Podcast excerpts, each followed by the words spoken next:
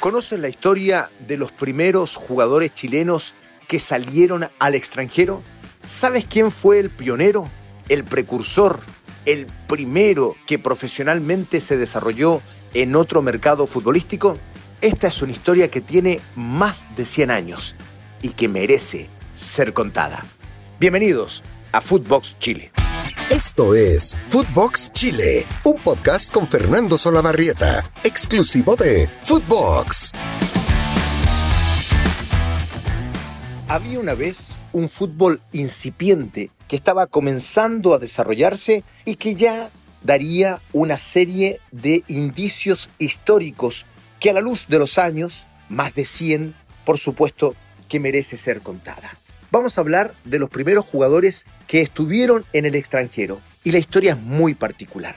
Vamos a partir por Fernando Ojeda. El 19 de junio de 1895 en Valparaíso se funda la Football Association of Chile, la asociación deportiva más antigua del país a cargo del desarrollo del fútbol nacional. Posteriormente, en 1909, se realizó en Santiago una asamblea deportiva en la cual quedó oficialmente constituida la Federación Esportiva Nacional de Chile, ¿no? La primera federación de fútbol de nuestro país. Entre las colectividades organizadoras figuraron la Asociación de Fútbol de Santiago y la Liga Nacional. En 1913, el gobierno de Brasil extendió una invitación oficial al gobierno de Chile para que un representativo de nuestro país visitara Brasil. Al ser una invitación oficial, el gobierno le encargó la comisión de esta situación a la Federación Esportiva Nacional, lo que trajo como consecuencia que la Asociación de Fútbol de Chile negara la participación de los jugadores que militaran en sus registros, la mayoría de Valparaíso, que era donde estaba el fútbol más potente, el fútbol más fuerte. De esa manera, el representativo que viajó a Brasil estuvo constituido básicamente por jugadores de clubes de Santiago. Chile disputó un total de ocho partidos en Río de Janeiro y San Pablo entre el 14 de septiembre y el 3 de octubre. No fueron muy buenos los resultados, aunque no hay mucho registro de lo que allí sucedió. Uno de los rivales a los que enfrentó Chile fue el Club América de Río de Janeiro, club donde jugaba Fernando Ojeda, un chileno del cual se desconoce cómo llegó a Brasil y que posteriormente a dicho partido jugó otros dos encuentros por el representativo nacional, anotando incluso un gol.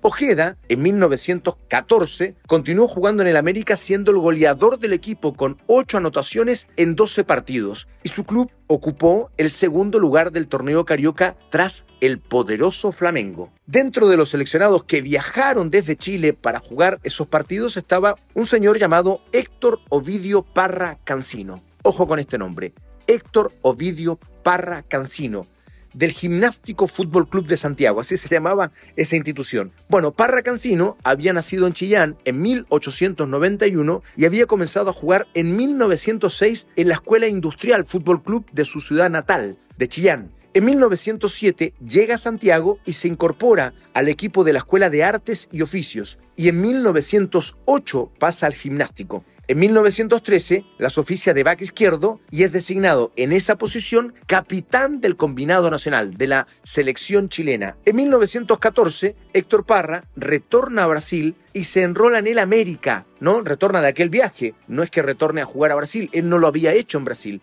Entonces va, seguramente en razón de sus buenas actuaciones en aquella gira, y va al América, aparentemente por amistad con su compatriota Fernando Jeda, del que hicimos referencia al principio de este podcast. En 1915, Parra juega por Flamengo y se consagra campeón del torneo Carioca, en el cual participa en cuatro partidos y adicionalmente juega otros siete amistosos con el equipo de Flamengo. Así, Héctor Parra se constituye en el primer jugador extranjero importado en el Flamengo y en el primer jugador chileno de exportación. Y jugó nada menos que en el América y en el Flamengo de Brasil. Posteriormente, Héctor Parra iba a retornar a Brasil, pero en calidad de director técnico de la selección chilena que participó en el Campeonato Sudamericano de Río de 1919. Aquí cerramos el primer capítulo de esta historia, con Fernando Jeda como precursor de los chilenos que estaban el exterior, pero él ya jugaba en Brasil, no fue eh, importado por algún club brasileño. Por tanto, la referencia radica en Héctor Parra, que sí es el primer jugador chileno que desde nuestro país va a jugar al extranjero.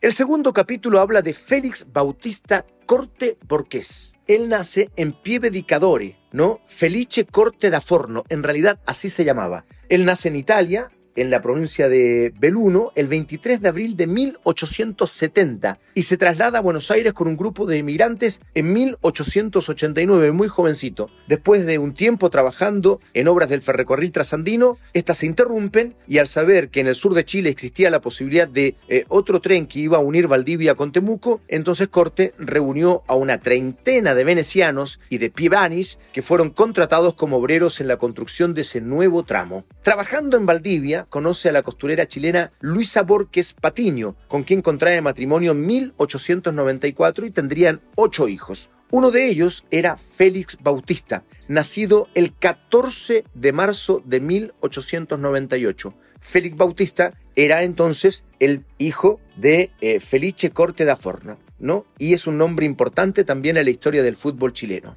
Félix realiza sus estudios en el internado Barros Arana, mientras su padre participa en la construcción del ferrocarril de Puente Alto al Volcán, otra construcción de otro ferrocarril, donde recibe su formación académica y deportiva, destacándose en atletismo, en esgrima y también, por supuesto, en fútbol. Ingresa al Club Atlético Internado, ¿no? El origen de la Universidad de Chile, del hoy Universidad de Chile. Esto ocurre en 1914. Y en mayo de 1915 Italia ingresa a la guerra, en la Primera Guerra Mundial, y entonces Félix, que cursaba el quinto de humanidades y aún no cumplía 18 años, fue consultado por su padre y le hizo la siguiente interrogante. ¿Quieres ir a defender la patria de tu padre? La respuesta fue afirmativa. Félix entonces participó de la Primera Guerra Mundial, logró varios ascensos, condecoraciones y fue herido, permaneciendo tres meses convaleciente en diversos hospitales.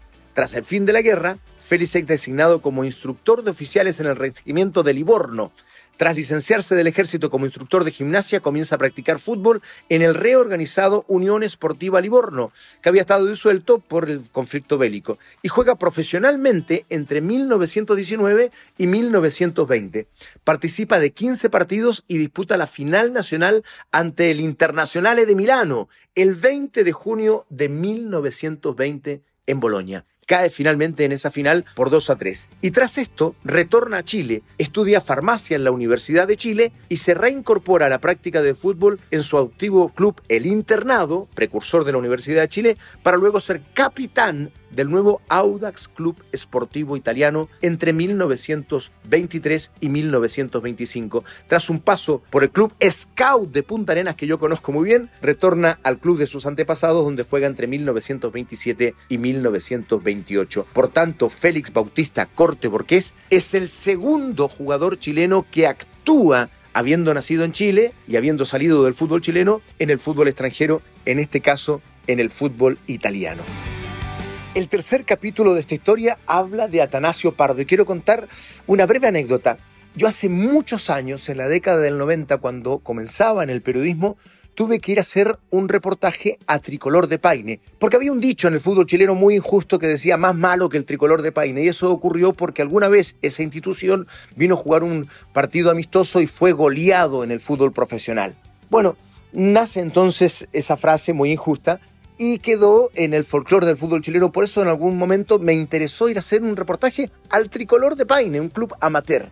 Y grande fue mi sorpresa cuando me dijeron que en esa zona estaba viviendo Atanasio Pardo. Y Atanasio Pardo era una persona muy interesante y muy importante en la historia del fútbol chileno. Atención con este dato. Atanasio Pardo, que ya tenía sobre 90 años, me recibió en su casa Em, en su lecho de enfermo ya en aquella época y tuve oportunidad de conversar con él e incorporarlo al reportaje porque además el gran Atanasio Pardo había jugado en tricolor de Paine. La historia de este hombre es muy interesante. Nació en Santiago el 20 de mayo de 1900, hijo de los españoles avecindados en la capital, de Atanasio Pardo de profesión constructor y de Amalia Vega. En el fútbol se inició en Magallanes, luego pasó a la Unión Deportiva Española, era wing izquierdo, ¿no? Puntero izquierdo. Eh, es compañero del español Juan de Garreta, quien había llegado a Chile en 1920 por negocios y se había incorporado al Ibérico Balompié, que tras fusionarse con el ciclista ibérico dieron origen a la hoy Unión Española.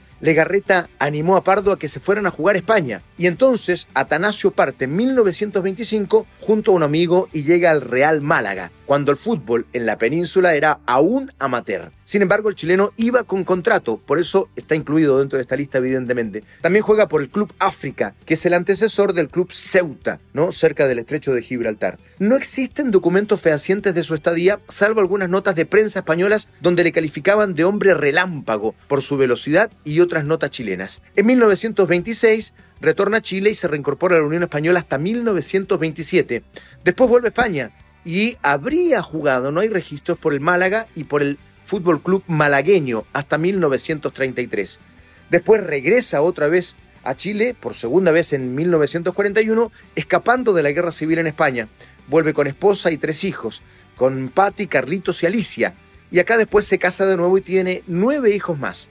A su regreso jugó en Lautaro de Win y en Tricolor de Paine, como decíamos, entre otros clubes, y lo sacó campeones además después como director técnico.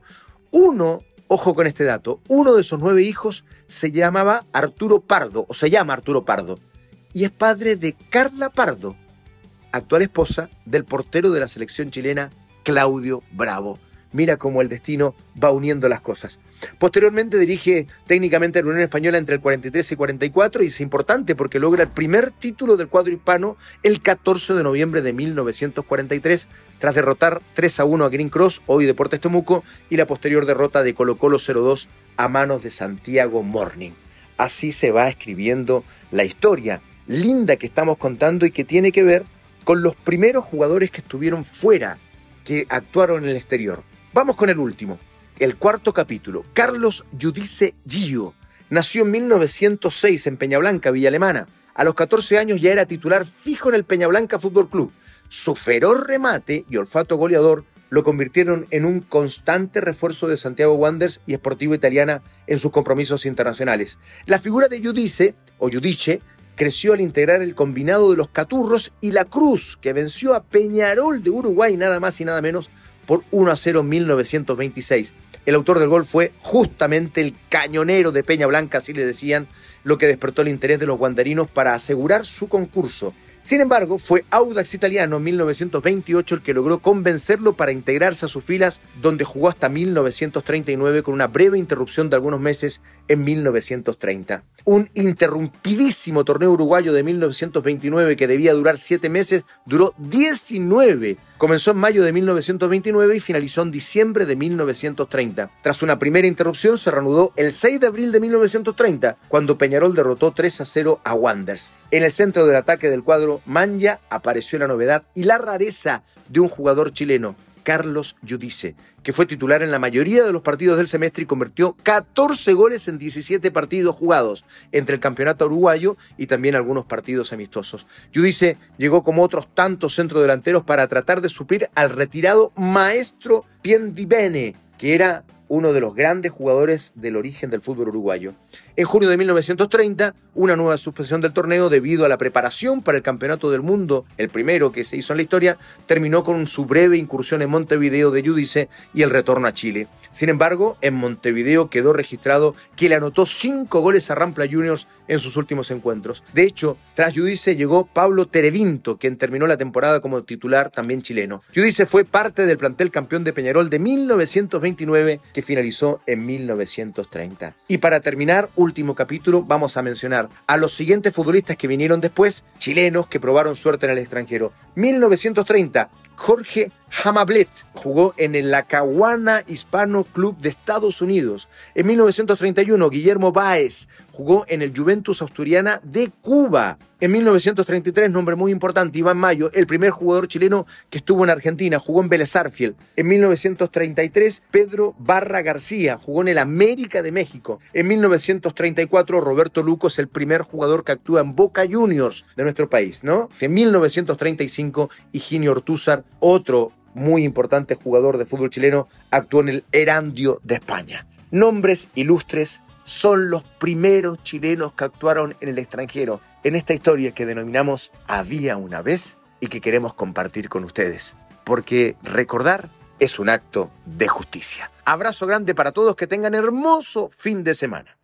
Esto fue Footbox Chile con Fernando Solabarrieta, podcast exclusivo de Footbox.